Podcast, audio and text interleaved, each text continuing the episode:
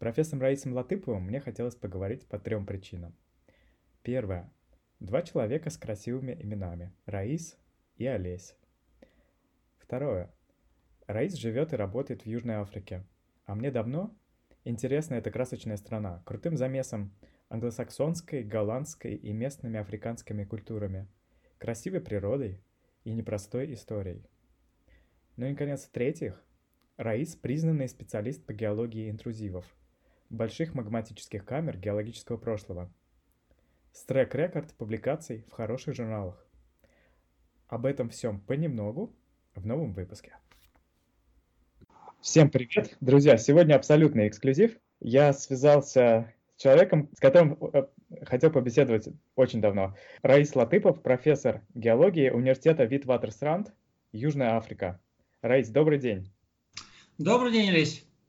Расскажите про себя, пожалуйста. Откуда вы и почему занимаетесь геологией? Сам я с Урала, с Пермской области, из Кунгура.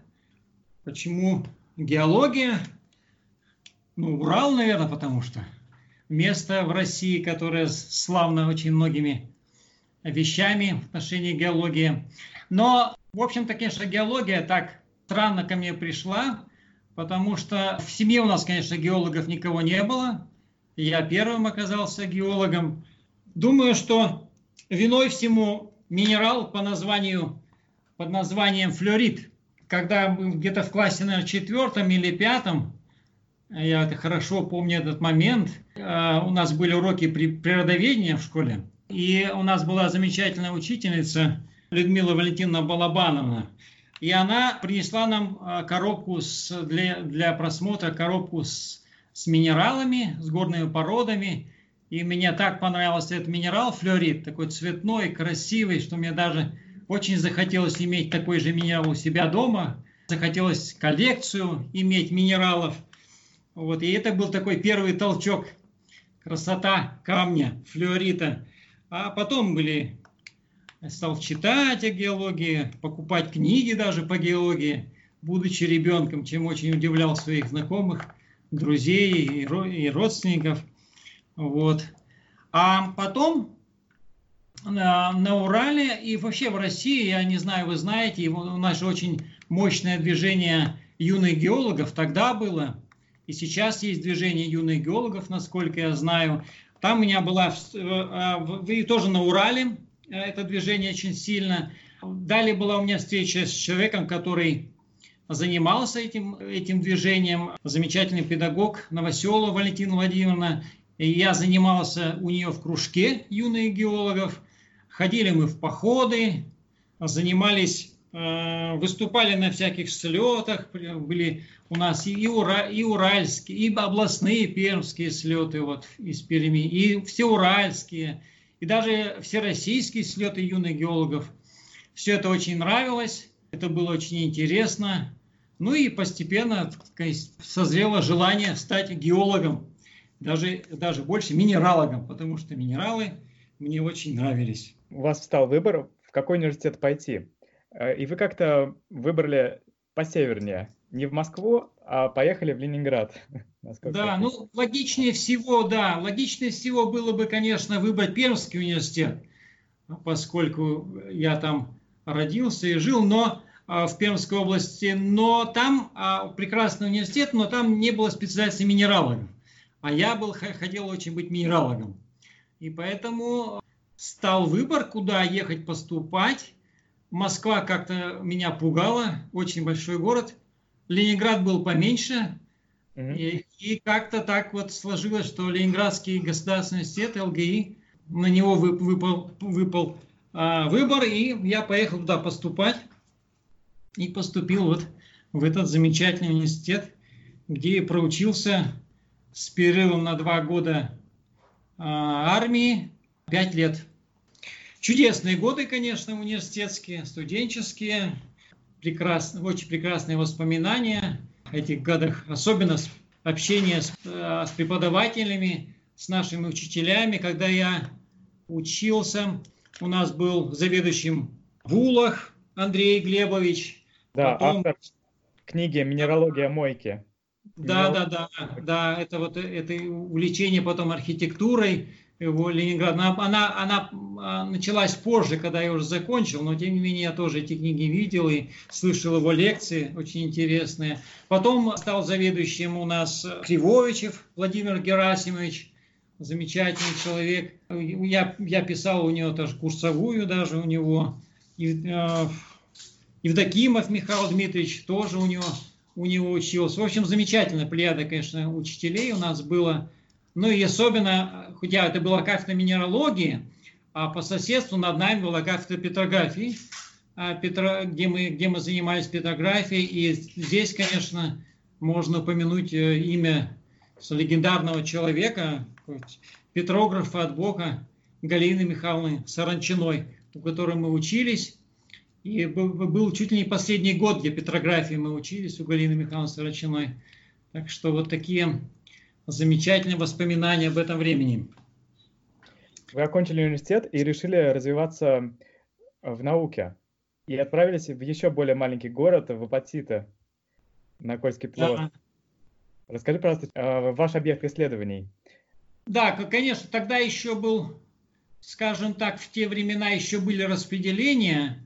Последние года, по-моему, ну вот мы, я, я искал тогда, что-то ездил, помню, в Сыктывкар, пытался там что-то смотрел, на, смотрел на Урал, а потом вот как-то так предложили поехать в Кольский, на Кольский, в, работать в Кольский центр, в Апатиты, потому что там тоже на много очень наших выпускников а, работает с нашего университета в этом центре. И вот так получилось, что туда я поехал. Пригласили меня туда сразу, по сути дела, это тогда писать, э, делать кандидатскую диссертацию по, по одному известному очень интрузиву, называется Федорово-Панский интрузив.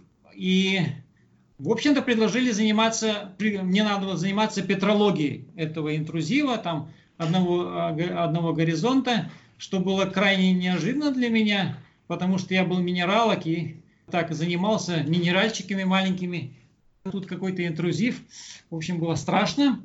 Но ничего, тихонько приехали, стали работать. И вот это была, по сути, такая в этом Кольском центре была первая встреча объектом, который называется расслойные интрузивы. И так эти расслойные интрузивы и пошли со мной по жизни в разных местах нашего мира, где их я изучал. Далее пересказывая вашу биографию за вас, вы поработали в Финляндии. Ну, это понятно, соседняя страна с Россией, э, примерно та же геология. Но потом вы совершили скачок в южное полушарие. С некоторых пор вы работаете профессором в Южной Африке, в городе Йоханнесбург. Так получилось. Ну вот, наверное, я расскажу, что в, на, в, на Кольском полуострове да, вот и получается, так у меня получается по 10 лет работы. На Кольском я проработал 10 лет, занимаясь, делал, сделал диссертацию там и занимаясь вот расслойными интрузивами. Кольским центром туда руководил еще Феликс Петрович Митрофанов, академик, большая величина. Учился я тогда а, и своим учителем считаю Дубровского Михаила Ивановича, с которым мы работали, особенно вот физико-химические диаграммы, все это было очень интересно.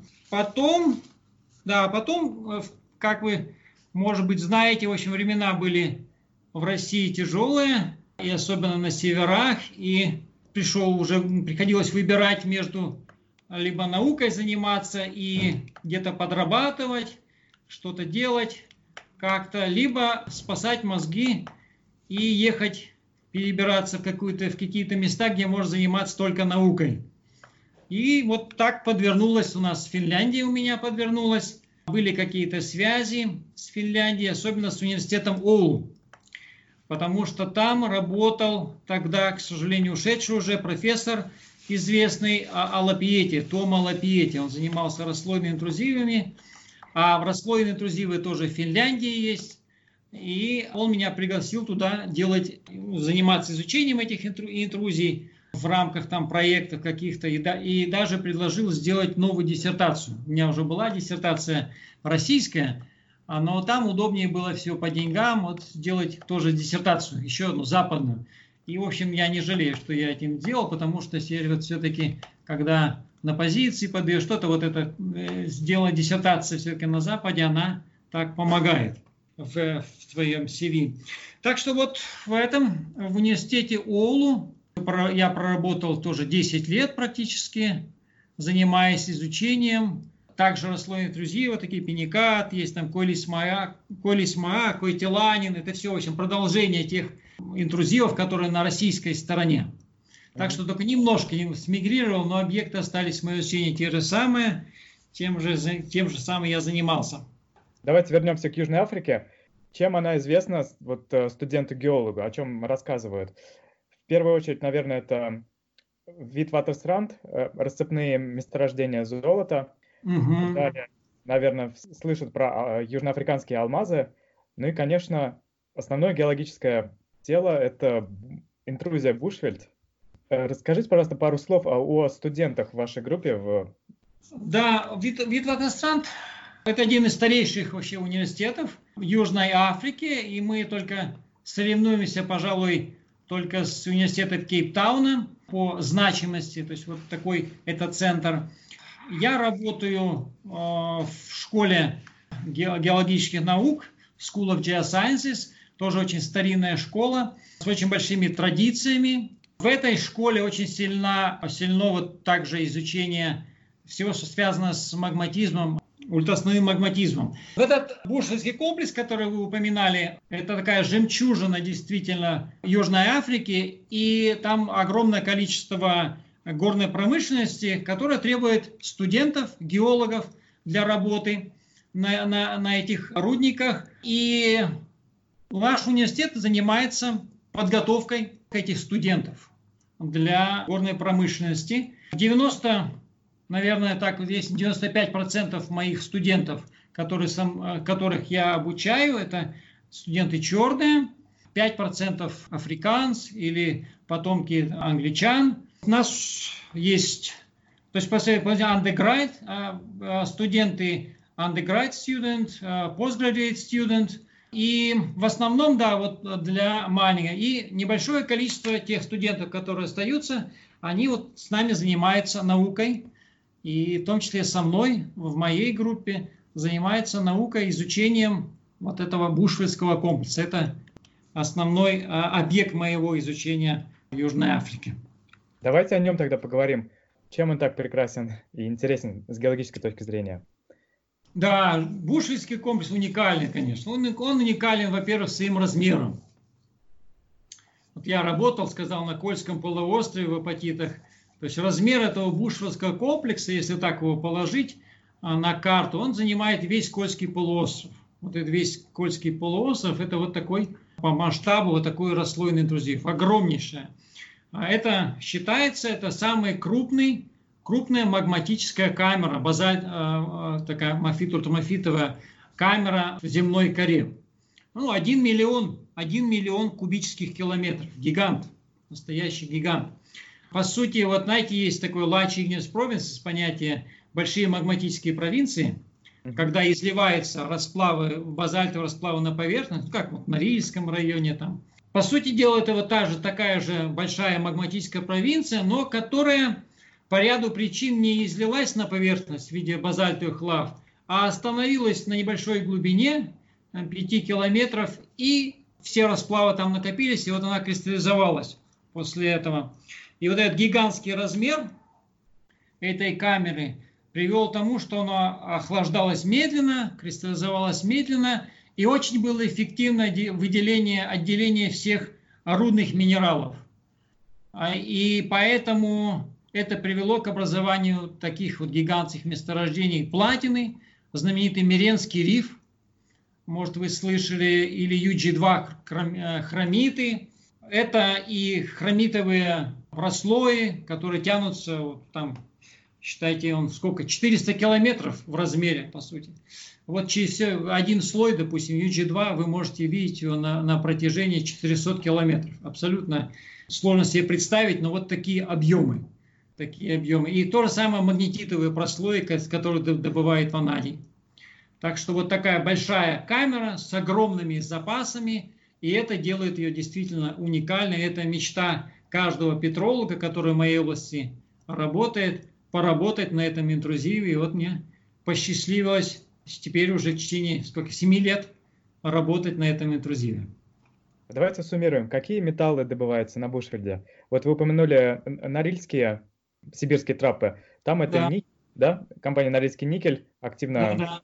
добывает никель, соответственно. Угу. А что добывается на Бушфельде? Вот в Бушфельде добываются а, элементы платиновой группы. 80% мировых запасов находится именно в Бушфельде.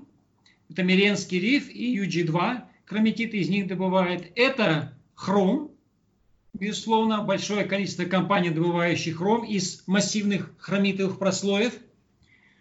И это ванадий. Из также 25 слоев у нас есть магнетитовых слоев. В верхней части Бушфорда вот добывают ванадий. Вот, пожалуй, такие три главных металлов. Платина, скажем, платиноиды, хром и ванадий. Есть еще там, также он э, добывают строительные материалы, очень плиты режут из верхней части, там, из габра.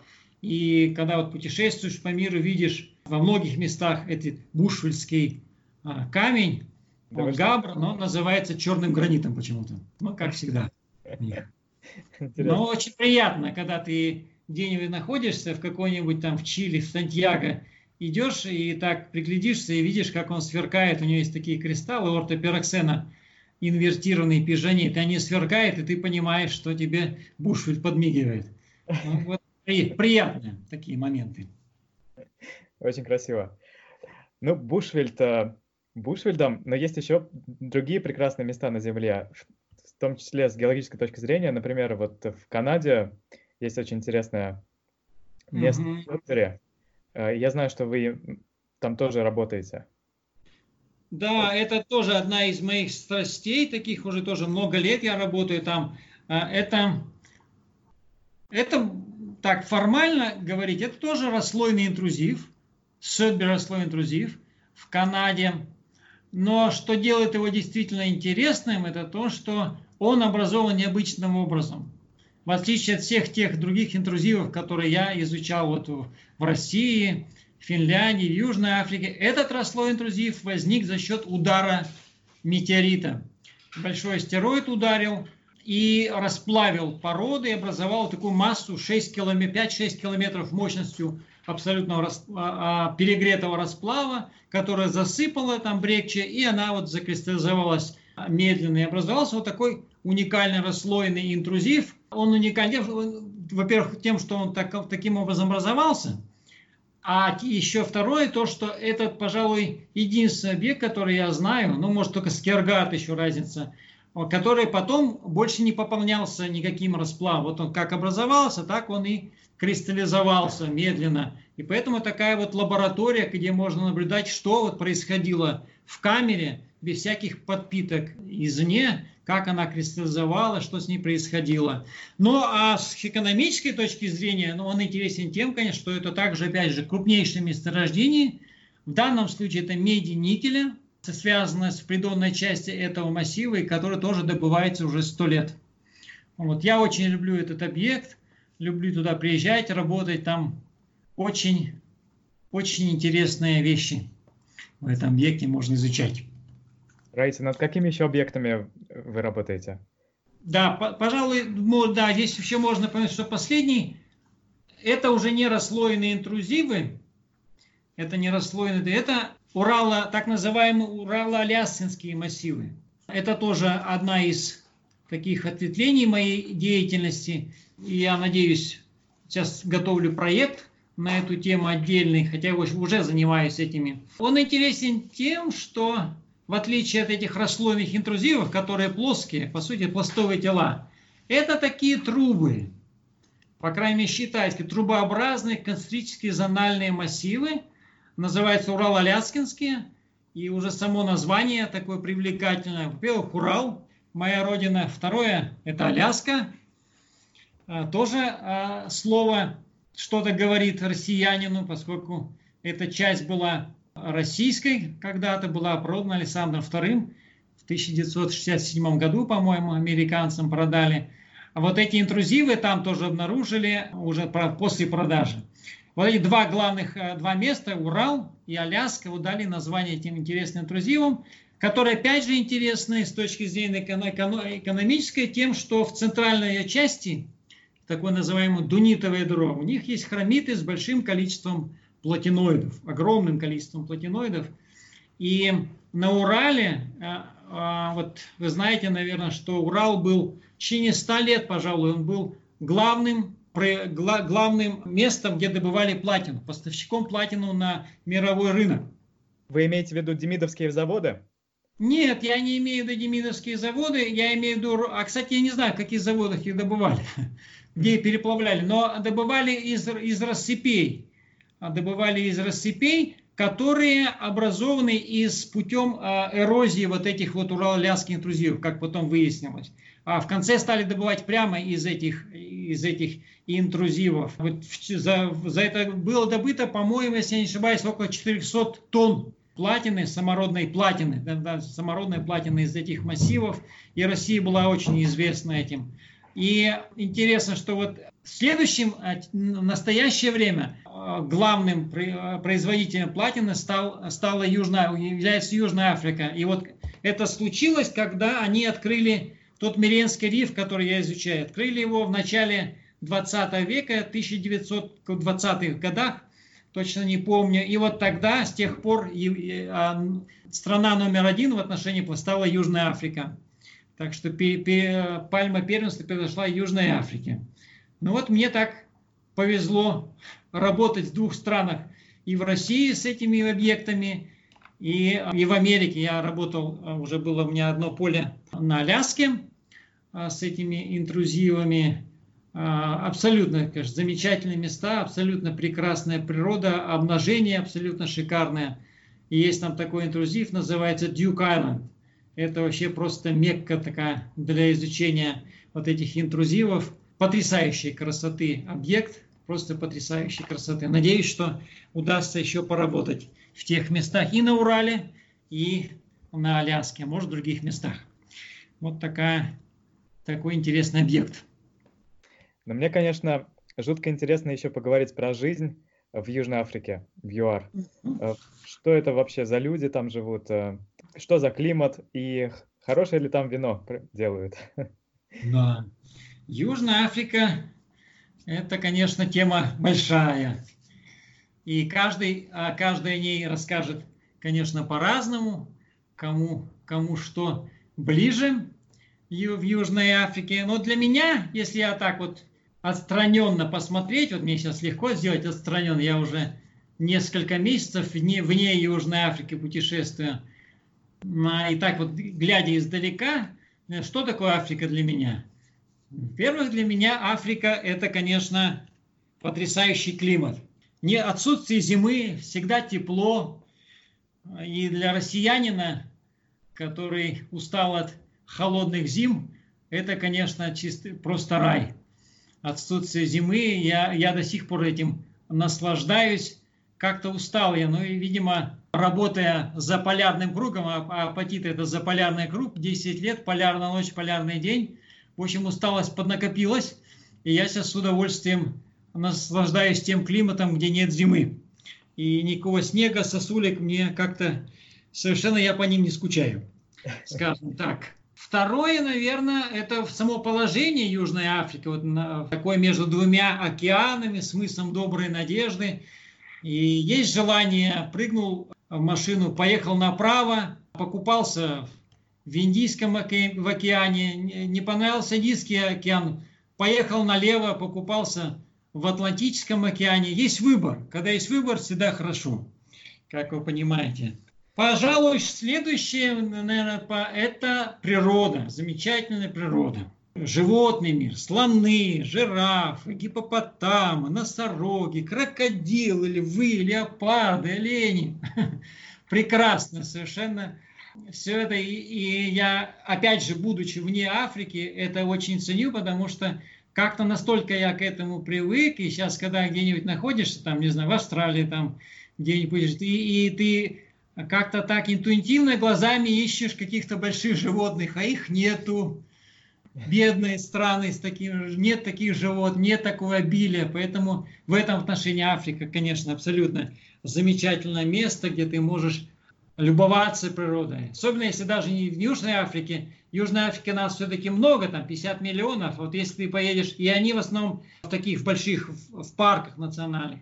А если ты поедешь, допустим, опять же недолго прогуляться в Ботсвану, где всего 2 миллиона живет жителей, и где животные живут, как они жили ранее, то это, конечно, потрясающе. Ты едешь на, на, на машине, и вдруг тебе огромное животное, ушастик такой, величественно, слон переходит дорогу. Это, конечно, потрясающее впечатление. А что за люди живут в ЮАР? Люди, ну, как вы знаете, значит, страна многонациональная. Вот если в, если в Финляндии у нас было два а, национальных языка, шведский и финский, то у нас 13 языков в этой стране. Первый английский, потом африканский, а потом зулу и там и другие. То есть это уже говорит о многонациональности. Но в основном, конечно, это вот а, черные, это основное количество, немного африкан, это выходцы голландцев, буры, помните, это бурские, бурская война бурами. И, конечно, а, а, выходцы с Англии. И большое количество, большое количество индийцев. Популяция индийцев, они, они самые такие интеллектуальные нация в Южной Африке, занимающие многие ответственные посты, потому что вот так у них сложилось в Южной Африке. Много их живет, вот есть место Дёбан, где их целый миллион, огромная популяция. Э, ну, поддерживают связи с Индией они. И у меня тоже много, в общем-то, в классе тоже много индийцев учатся. Отношения по-разному складываются. Где-то хорошо, где-то плохо. Бывает, конечно, э, такие напряжения. Но надо понимать, что страна молодая, а апартеид закончился, время апартеида закончилось в 92 году. В общем, все это еще переваривается, пере, все это надо, чтобы перебродило все это дело. Но, мне кажется, страна как-то уверенно идет в добром каком-то направлении, в хорошем направлении. Надеюсь, что все получится в этой стране. Возможно, вы не в теме, но что происходит э, с стадионами, которые построили к чемпионату мира в Южной Африке по футболу? А, нет, действительно не очень в теме.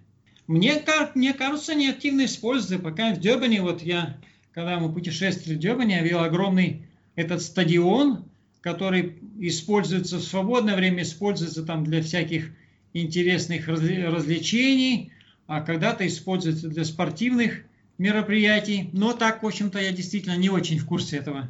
Спросил, потому что в прошлом году Россия принимала такой же чемпионат. Да, да, да. Замечательно прошел, по-моему, по всем отзывам, да. Да, и наша сборная отлично сыграла. Да, да, ага, прекрасно был. А какой главный спорт в Южной Африке? Какой главный? Вот видите, опять та область, где я не очень силен. Не, не очень я люблю, не очень я люблю спорт. Но мне, мне, мне кажется, что, конечно, вот эта а, игра, как она называется-то? Крикет. Ой, ну да, да, вот эти, э, э, этот игра, это, конечно, когда они не, не начинают в эту игру, то улицы пустеют, весь народ болеет, и когда особенно выигрывают там у Англии или еще кого-то, тогда, конечно, стоит большая радость в стране. Народ радуется, веселится. Что бы еще я хотел сказать по Южной Африку? Да, слушайте, вот действительно, про вино-то вы вспомянули. Во-первых, очень вкусно, пища очень вкусная в Южной Африке. И а, мне кажется, вот стейки, если мы говорим стейки, пожалуй, нигде вкуснее стейков, чем в Южной Африке, наверное, я не пробовал. А, потрясающе они это готовят. И когда все это сопровождается тем вином, который в изобилии в Африке, очень много виноградников, не в том районе, где я живу, а на югах или там где-то вот к востоку, к, зап- к западу, а, к востоку, а, к западу наоборот. Это, конечно, потрясающе. Вино никогда я как-то особо не любил, но вот прибыв в Африку, я, конечно, стал большим любителям этого вина, потому что оно потрясающе абсолютно вкусное. И это составляет такую гордость, некую национальную африканцев. Вообще, мне кажется, в любой стране, если выращивают, окромя картошки, лука, помидоры и все прочее, еще выращивают виноград, виноградника, мне кажется, все в этой стране хорошо. Мне так кажется. Потому что, ну, виноград это все-таки тогда, когда уже все есть, да, как-то, как бы с питанием все решено, и вдруг человек решил себя побаловать виноградом и вином, значит, э, все замечательно в этой стране. В России вот. выращивают виноградники, что, конечно, тут приятно. Да. Раис, спасибо вам огромное. Очень, очень было интересно. И лично вам желаю успехов вот с этим проектом, который вы упомянули, Уральско-Аляскинские интервью. Да. Спасибо. И, может, под него вы найдете студентов из России, может быть, даже. Очень, очень даже бы хотелось, если удастся этот проект осуществить, запустить с моими друзьями на Урале, то да, это было бы, э, это было бы здорово, потому что школа геологическая в России сильна, э, хотя вот есть, конечно, нанесен урон со всеми этими нашими перестройками, всеми делами за эти, за эти годы, но все-таки студенты сильные, и это было бы, конечно, здорово, если бы это так удалось поработать совместно. Тогда я предлагаю нашим слушателям взять это на заметку, и мы обязательно укажем контакты, и пишите. Да, да, ради. Да, да, обязательно. Раис, спасибо вам большое. Всего доброго. Спасибо большое, а, Олесь. Всего доброго.